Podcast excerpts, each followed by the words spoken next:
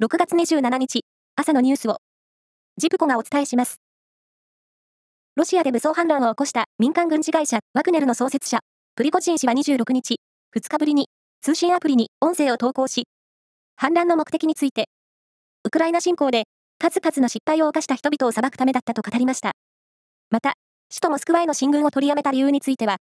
ロシア人の流血を避けるため、撤収したと述べました。性行為直後に服用することで、望まない妊娠を防ぐ緊急避妊薬について、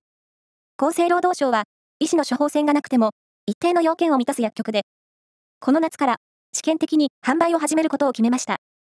試験的な販売は、調査研究として来年3月まで、地域の偏りがないように、すべての都道府県で実施します。半導体材料大手の JSR は昨日、国が出資する産業革新投資機構による買収を受け入れると発表しました。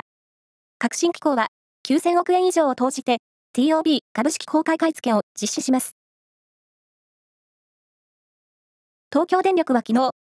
福島第一原子力発電所の処理水の海洋放出に使う海底トンネルの工事が完了したと明らかにしました。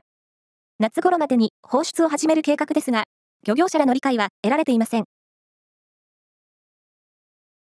スイスの国際経営開発研究所が、経済実績などをもとに発表した2023年版の世界競争力ランキングで、日本は前の年から順位を一つ下げて、世界35位でした。日本は、ランキングの発表が始まった1989年から4年間は、世界トップでしたが、その後は低落傾向が続き、今年は過去最低となりました。首位は2年連続でデンマークでした。東京、目黒の自宅で死亡した母親の自殺を手助けしたとして、警視庁が自殺幇助の疑いで、歌舞伎俳優の市川猿之助容疑者の逮捕状を取ったことが、捜査関係者の話で分かりました。今日中にも逮捕する方針です。以上です。